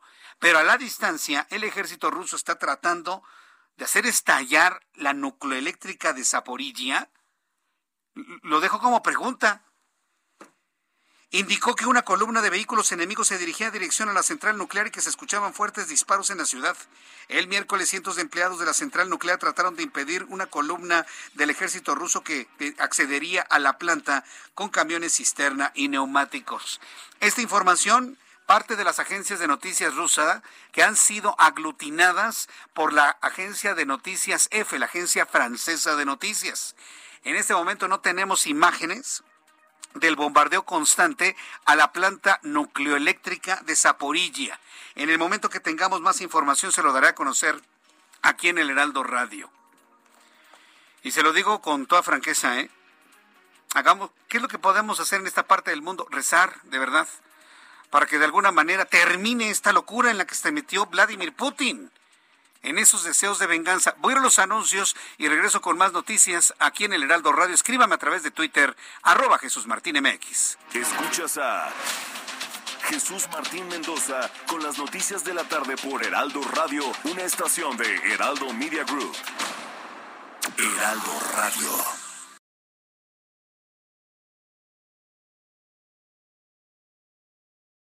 Heraldo Radio.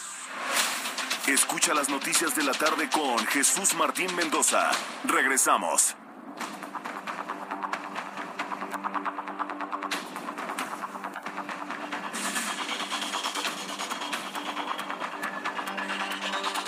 Ya son las 7 con 30. Ya son en ese momento las 19 horas con 30 minutos hora del centro de la República Mexicana. Sí he estado recibiendo este mensajes de, preocupación por todo esto que le he estado informando ha sucedido, o sea, está ocurriendo en estos momentos allá en Ucrania. En cuanto tengamos más información sobre este, este acontecimiento de lo que está ocurriendo con esta central nuclear en la región de Zaporilla, sí, algo se tiene que hacer para detener el fuego en contra de en contra de esa central nuclear. Bueno, se lo tendré en información aquí en el Heraldo Radio. Por lo pronto, mire, los ojos del mundo están en Ucrania, pero también es importante tener los ojos en diversos aspectos. ¿Por qué? Porque la vida tiene que continuar, créame, ¿eh? tiene que continuar y debe continuar bien y en esta parte del mundo, aunque estamos atentos a lo que ocurre allá y lo que ocurre también acá de este lado en materia de crimen, hay cosas buenas y buenas historias que compartir. A mí en lo personal me da un enorme gusto recibir aquí en el estudio del Heraldo Radio a Michelle Friedman, secretaria de Fomento Turístico de Yucatán. Bienvenida, Michelle. Muchísimas gracias, Jesús Martín. Me da a mí siempre gusto verte, siempre estar aquí en los micrófonos del Heraldo Radio y más con buenas noticias, porque como dices, también hay buenas noticias. A, mí me da mucho gusto porque a Michelle Friedman tengo muchos años de, entrevistarlo en otros programas de radio y la verdad en esta ocasión que te toca pues impulsar el, turismo en Yucatán ha sido toda una experiencia, ¿verdad? Digo, hablar de turismo y en Yucatán debe ser maravilloso, ¿no? Bueno, es que México es maravilloso. Yo creo que como, como destino turístico no, hay, no hay nada que se le compare a México y yo siempre he dicho que el turismo es la mejor cara de nuestro país, la, la mejor historia que podemos contar de México y bueno, qué mejor ejemplo que el que estamos viviendo ahora, ¿no? estás hablando de una guerra eh, bueno, de una situación bastante complicada en el plano internacional y aquí en México estamos hablando de un Festival de la Paz, ¿no? Qué oportuno. Fíjate, un Festival de la Paz que, que sirva esto como mensaje hasta allá, ¿no? A ver, coméntanos este primer Festival de Música del Mundo en México. ¿Qué es? ¿Cómo se llama? ¿Cómo se va a realizar? El Festival Paitán en su primera edición se va a celebrar del 17 al 20 de marzo. Esto va a ocurrir en Izamal, que es uno de los cuatro pueblos mágicos que tiene Yucatán. Es el pueblo amarillo. Es un pueblo, para quien no lo conoce, imagínese llegar a un pueblo colonial, una ciudad colonial que está edificada al lado o sobre estructuras mayas del año 850 después de Cristo y que todo el pueblo está pintado de color amarillo. Entonces ya en sí es una maravilla el escenario en el cual se lleva a cabo, pero es un festival además que enaltece la cultura maya con una serie de conciertos de música sacra de distintas partes de, distintos lugares del mundo, muestras culturales, poesía, literatura, eh, muestras artesanales, eh, gastronómicas también, en fin, van a haber un sinfín de actividades para enaltecer la cultura maya, la espiritualidad, el regreso a los orígenes y sobre todo la paz. E, esto me suena muy bien. Izamal es, es un lugar extraordinario. Yo conozco Izamal, he estado nada más una sola vez en Izamal y me pareció maravilloso. Ya hace unos semanas que me enteré que querían poner por arriba el tren Maya, me asusté, me espanté. ya, ya arreglaron eso, ¿verdad? No, no, no va a pasar por arriba, Izamal, nada más que más que la emoción de las personas que, ah, se reúnan en Paitán. Ah, qué bueno que nos lo confirma aquí este la secretaria de Fomento Turístico de Yucatán, que no le van a destrozar nada la imagen de Izamal. Bien, ¿cuándo va a ser este festival? Ah, primero, ¿Qué es Paitán? ¿Qué significa? Bueno, Paitán lo estamos... Eh, tú sabes que la, lengua maya, al igual que toda la cultura maya, tiene un sinfín de significados en distintos niveles. Entonces se podría interpretar de muchas formas. Lo estamos denominando como Paitán la cita. Es la cita en donde nos reunimos a conversar, a dialogar sobre distintos encuentros culturales a través del arte, de la música, de experiencias gastronómicas, de relatos. En fin, van a ocurrir muchas, muchas actividades en torno a a la cultura. Pero, es una voz maya, ¿no? Es una voz maya, es, una... Cuyo significado es... La cita, es que puede tener muchos significados, pero ah, el encuentro, como la cita, como el encuentro. Mm, Así es. Ya, eso, eso me gusta. Me, hiciste recordar a la Guelaguetza, que finalmente allá en Oaxaca es también el encuentro de todos los pueblos. Y un, encuentro de, todo. Oye, qué bien. ¿Cuándo se va a realizar esto allá? 17 al 20 de marzo, estamos ya unos ah, pocos días. Eh, fechas emblemáticas, porque sabemos el equinoccio llega por ahí de esas fechas, el día 21, y qué mejor que uh. recibirlo en Yucatán, en Chichen Itza, una de las siete maravillas modernas del mundo o en Uxmal, Patrimonio de la Humanidad, en cualquiera de las casi 20 zonas arqueológicas abiertas al público que tenemos en Yucatán. A ver, Michelle Friedman, después del tianguis turístico en, Mérida, que me dices que fue apoteósico, ¿no? que fue, ha sido el mejor que has visto, eh, tienes ahora Paitán y luego combinándolo con el equinoccio y la gente que le gusta ir precisamente a las zonas eh, arqueológicas mayas. ¿Ya tienes una reactivación económica como lo está esperando el estado de Yucatán? Te lo pregunto así. Sí, en eso estamos. No, no olvidemos, Jesús Martín, que venimos de la crisis más grave que ha enfrentado el turismo en su historia moderna. Y no obstante esa complicada situación que no ha terminado, ni la crisis por pandemia, ni las otras crisis que apenas empiezan y que de algún modo afectan o afectarán al sector turístico también, en Yucatán nos estamos recuperando muy bien. Te puedo dar un ejemplo. En enero de este año tuvimos el mejor número de llegada de turismo doméstico desde 2004. Eso, eso habla de que en algunos indicadores ya alcanzamos las cifras prepandemia, en otros incluso ya los rebasamos. En el estado de Yucatán te puedo decir que no solo ya recuperamos los empleos que se perdieron por, por COVID, sino que ya tenemos más empleos de los que había antes. Entonces, bueno, algo está sucediendo en la reactivación económica. Creo que Yucatán ha sido un referente en cuanto a buenas prácticas sanitarias. Es un lugar que también es un referente en seguridad y eso da mucha certeza para turistas, inversionistas y para la sociedad en general. Es un destino con una infraestructura de primer mundo y turísticamente hablando es un destino con maravillosas experiencias, auténticas, eh, innovadoras, con, con, experiencias que yo creo que son las que el turista hoy está buscando después de, del encierro que, que fue la, la, crisis por COVID. Eso es cierto, después del encierro como que queremos salir, ¿no? Y, y redescubrir, ir, tener nuevas experiencias. Eh, eh, en Yucatán y con estos eh, acontecimientos, tanto del tianguis turístico que lo tuvimos, Paitán y todo lo que viene hacia adelante, ¿qué porcentaje de turismo internacional estás recibiendo? ¿Cambió algo la, la, composición del turismo? Yo creo que es muy pronto para saberlo. Sin duda hay un antes y un después de la crisis en materia turística. Han cambiado mucho los comportamientos, eh, la, conectividad de las empresas. Hay empresas que desaparecieron, otras que cambiaron de manos. En fin, todavía seguimos viendo cómo se acomodan las piezas. En el caso de Yucatán, tradicionalmente hemos tenido una mezcla de un 75% doméstico y un 25% internacional.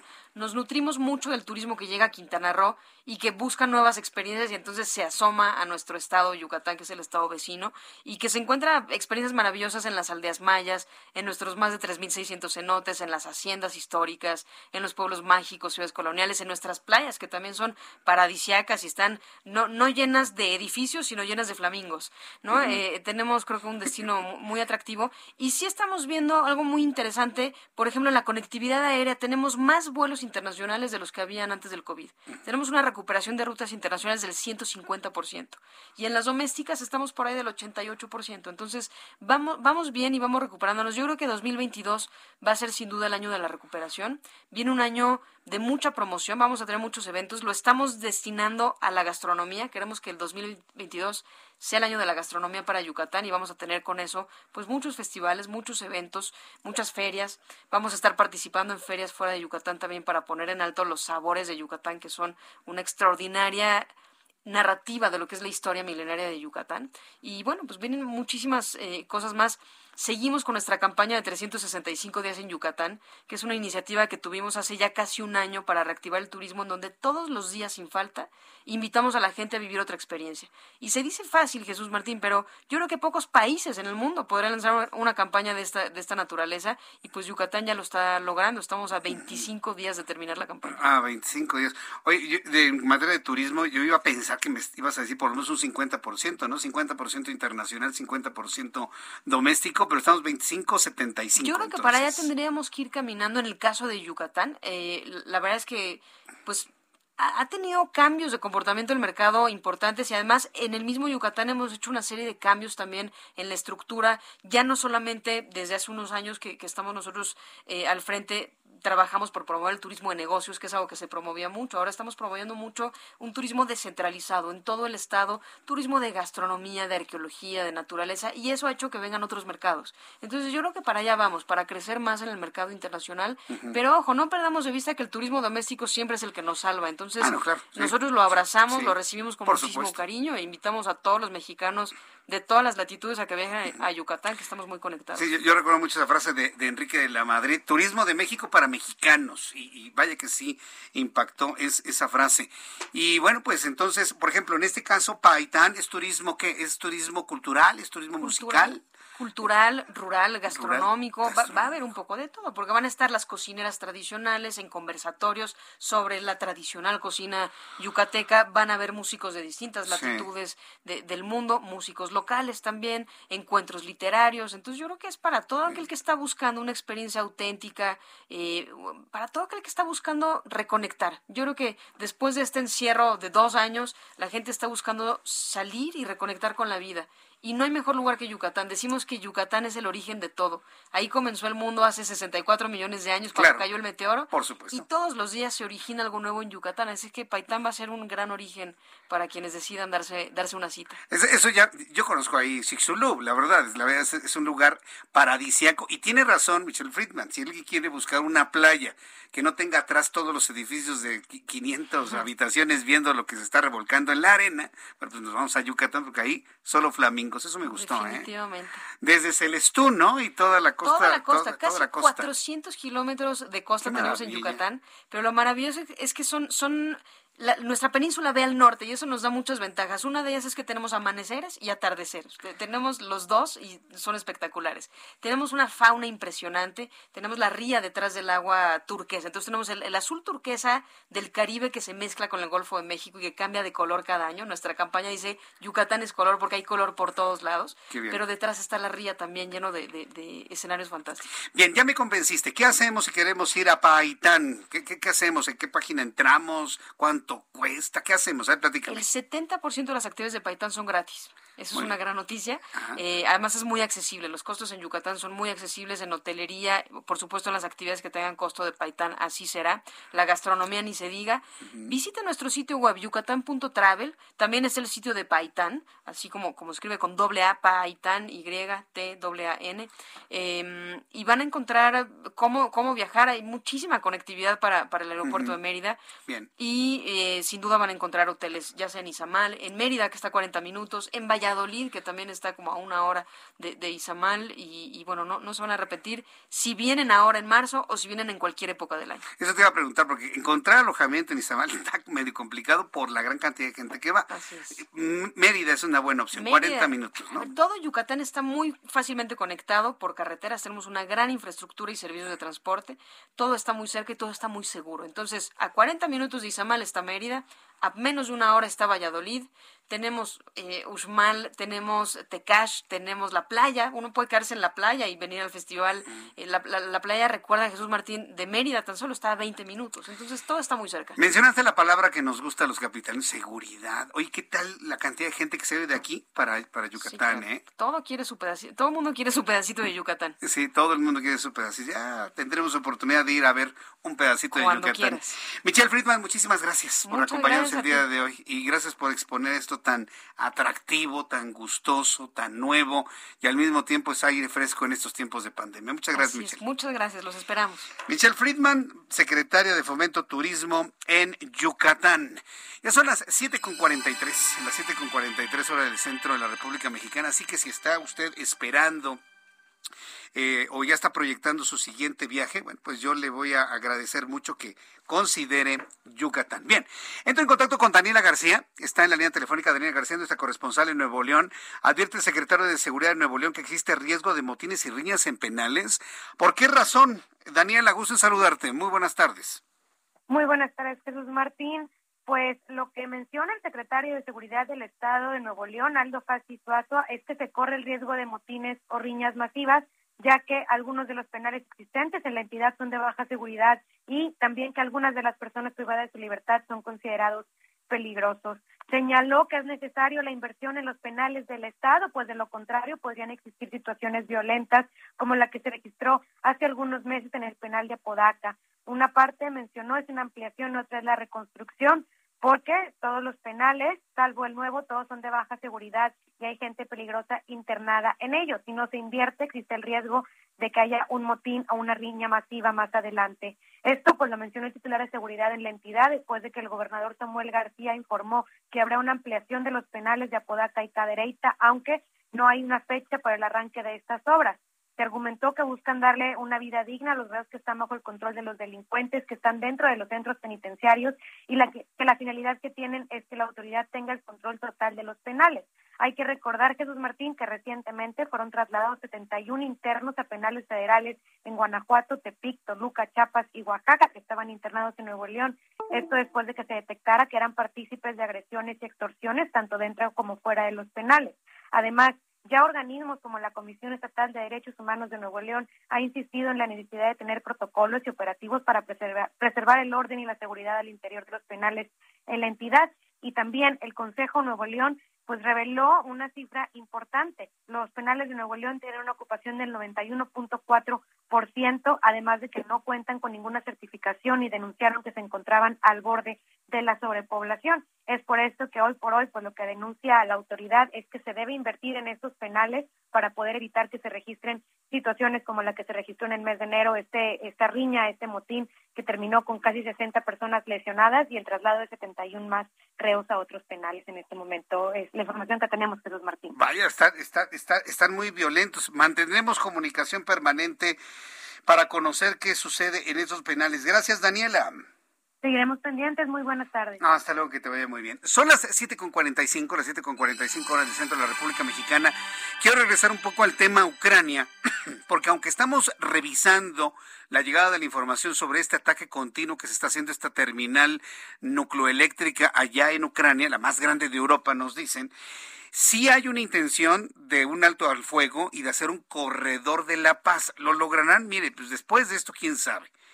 Aquí la pregunta es, ¿qué le pasa a Vladimir Putin? Eh? ¿Qué le pasa a Vladimir Putin? Esa es la pregunta. ¿Quién lo va a detener en este intento? Los únicos que lo pueden detener son los mismos rusos. El único o los únicos que pueden detener a Vladimir Putin es una escisión en su ejército. Nada más y nada menos. Y si tomamos en cuenta la gran cantidad de, manifestaciones que en Rusia se están dando en la Plaza Roja. Le mostraba imágenes de una, de una mujer que vivió los horrores de la Segunda Guerra Mundial y cómo se paró enfrente con cartulinas para pedir no al fuego. ¿Qué cree que le hicieron? La detuvieron. Llegaron los agentes, la detuvieron y en vilo prácticamente la sacaron de la Plaza Roja para que el mundo no viera que dentro de Rusia hay protestas en contra de Vladimir Putin por esta, por esta incursión bélica en contra de Ucrania. Sin embargo, hoy el asesor presidencial de Ucrania, Mijailo Podaliak, dio a conocer que los representantes de los gobiernos ucranianos y del Kremlin acordaron un cese al fuego temporal durante la segunda ronda de negociaciones para poder evacuar a los civiles en Ucrania. Este alto al fuego fue un acuerdo con fines humanitarios y solo se detendrán las hostilidades en donde se ubiquen los corredores humanitarios para la evacuación de los ciudadanos ucranianos y durará hasta que termine la operación. ¿Tendrá éxito este compromiso que han asignado tanto ucranianos como rusos? Pues esperemos que sí pues verdaderamente esperemos que sí, para que de esta manera, bueno, pues podamos estar de alguna manera con una mayor tranquilidad en cuanto a lo que suceda allá. Por lo pronto sí preocupados por este ataque constante que se está registrando en contra de una termoeléctrica allá en Ucrania. Saludo a Marta de la Torre, nuestra corresponsal en Colima. Regresando a noticias de nuestro país, continúa la violencia en Colima este miércoles. Seis muertos más. Cada quien con sus guerras, ¿no cree usted? Marta de la Torre, gusto en saludarte. Buenas noches. Así es, Jesús Martín, ¿qué tal? Buenas noches. Efectivamente, como bien lo mencionas, el día de ayer fue nuevamente otro de los días más violentos derivado de esta ola de violencia por la pugna entre dos grupos de crimen organizado que prácticamente desde el pasado 7 de febrero pues mantienen en la intranquilidad a todos los colimenses. Con estos pues eh, seis fallecimientos por lo pronto registrados el día de ayer. Y es que eh, informarte que la madrugada de ayer a las dos y media de la mañana apenas iban saliendo dos hombres de los separos de la del complejo seguridad del ayuntamiento de Villa de Álvarez cuando los asesinaron. Ahí en el complejo de seguridad prácticamente afuera de la cárcel donde tenían a estas personas, asesinaron a estos dos hombres. Se llevó a cabo un operativo para dar con los eh, agresores, sin embargo, pues no se eh, dio con ninguna persona eh, que fuera detenida precisamente por estos hechos. También por la por la mañana se realizó la localización de dos cuerpos. Ellos estaban en bolsas de plástico y esto se localizó en la colonia Niños Héroes, en una zona prácticamente con su residencial en el centro municipio de Colima, a la luz del día y en plena vía pública se eh, realizó pues este lamentable eh, hallazgo. Y por la tarde y a mediodía se registró el homicidio de dos mujeres. ellas fueron agredidas con arma de fuego en diferentes hechos, una en la colonia Santa Elena en eh, Colima y la otra en eh, Real de 14, también en el municipio de Villa de Álvarez. De hecho, son los municipios donde pues esta eh, ola de violencia está afectando más aquí en el municipio de Colima. Y en lo que va de la tarde, Martín, informarte que continúan los homicidios. Hace unos momentos incluso fue asesinado también un hombre en la colonia Moctezuma, en el municipio de Colima, muy cerca de eh, pues el centro penitenciario del Cerezo, esto en el oriente de Colima. Y bueno, pues también se ha registrado otros hechos de violencia como balaceras, así como la localización de, de mantas con mensajes amenazantes. Es la información, Jesús Martín. Gracias por la información, Marta de la Torre, desde Colima. Gracias, buenas tardes. Hasta luego, que te vaya muy bien. Mantas amenazantes en México. A lo mejor ya hasta alguien ha perdido la capacidad de asombro. ¿Alguien se asombra con este tipo de cosas? ¿Qué le asombra más? ¿Que el crimen organizado ponga mantas amenazantes? ¿O que Vladimir Putin esté amenazando al mundo con algo que sabe Emmanuel Macron? Eh? Emmanuel Macron sabe algo. El presidente francés Emmanuel Macron llegó a la conclusión de que lo peor está por venir. Eso dijo el presidente francés. Debemos recordar que tanto Francia con Emmanuel Macron, México con Juan Ramón de la Fuente, qué bueno que Juan Ramón de la Fuente está lejos de, ya sabe usted quién, ¿no? Porque ha tomado decisiones muy independientes Juan Ramón de la Fuente en cuanto a la posición de México en, en torno a la crisis rusa-ucraniana.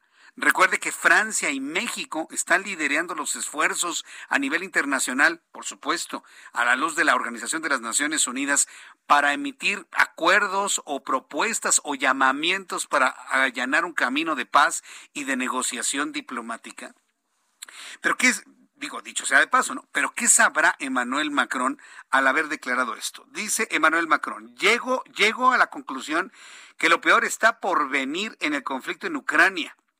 Esto tras una conversación telefónica con el mandatario ruso Vladimir Putin, quien expresó su determinación a seguir en la ofensiva y que podría tomar el control de todo el país, se refiere a Ucrania.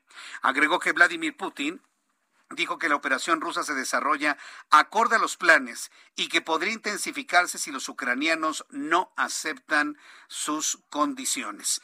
Realmente lo que más ha llamado la atención, y, créeme que a mí en lo personal me, ha llamado la atención, fue las declaraciones de Donald Trump. ya no sabemos si Donald Trump está diciendo las cosas en serio o está jugando.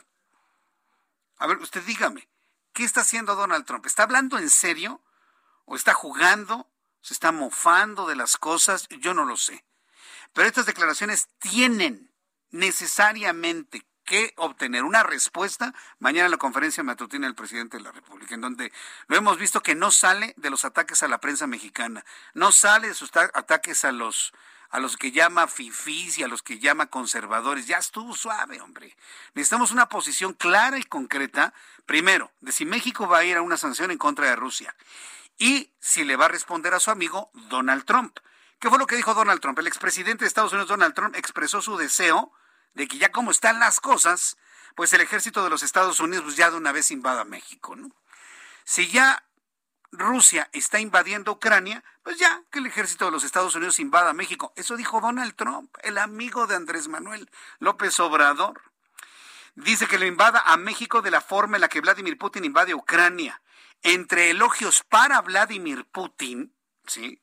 Donald Trump, el exmandatero dijo que las Fuerzas Armadas estadounidenses podrían ingresar presuntamente como fuerzas de paz. O sea que pues, esa es la estrategia, ¿no? Que puedan entrar las fuerzas estadounidenses como fuerzas de paz a México con el argumento, ay, mira, vamos a controlar el crimen organizado, ya estamos aquí asentados en Tamaulipas, vamos rumbo a Colima, nos metemos en Michoacán. Así, de esa manera, así lo planteó Donald Trump que entren como fuerzas de paz a declarar regiones independientes en territorio mexicano. ¿Qué será peor, eh? Dígamelo usted, regiones independientes controladas por el ejército de los Estados Unidos o regiones controladas como hoy sucede por el crimen organizado. Con esa reflexión lo dejo. Ha terminado nuestro programa de noticias el día de hoy. Asunto como para pensarlo, pero por eso le digo, yo no sé si Donald Trump está jugando, se está mofando o está hablando en serio. ¿Usted qué cree? Le invito para que me lo comparta a través de su cuenta de Twitter, arroba Jesús Martín MX, arroba Jesús Martín. Lo invito para que continúe con la programación del Heraldo Radio, Heraldo Televisión. A continuación, Alejandro Cacho con todas las noticias. Yo le invito para que mañana nos encontremos a las 2 por el 10 a las 2 de la tarde por el canal 10 de su televisión, 6 de la tarde Heraldo Radio, en la gran cadena de emisoras del Heraldo Radio en toda la República Mexicana. Yo soy Jesús Martín Mendoza, en nombre de este gran equipo de profesionales de la información. Le deseo que tenga usted muy buenas noches y hasta mañana. Las noticias de la tarde con Jesús Martín Mendoza. Heraldo Radio 98.5 FM, una estación de Heraldo Media Group, transmitiendo desde Avenida Insurgente Sur 1271, Torre Carrachi, con 100.000 watts de potencia radiada. Flexibility is great. That's why there's yoga. Flexibility for your insurance coverage is great too. That's why there's United Healthcare Insurance Plans. Underwritten by Golden Rule Insurance Company, United Healthcare Insurance Plans offer flexible, budget friendly coverage for medical, vision, dental, and more. One of these plans may be right for you if you're, say, between jobs, coming off your parents' plan, turning a side hustle into a full hustle, or even missed open enrollment. Want more flexibility? Find out more about United Healthcare Insurance Plans at uh1.com.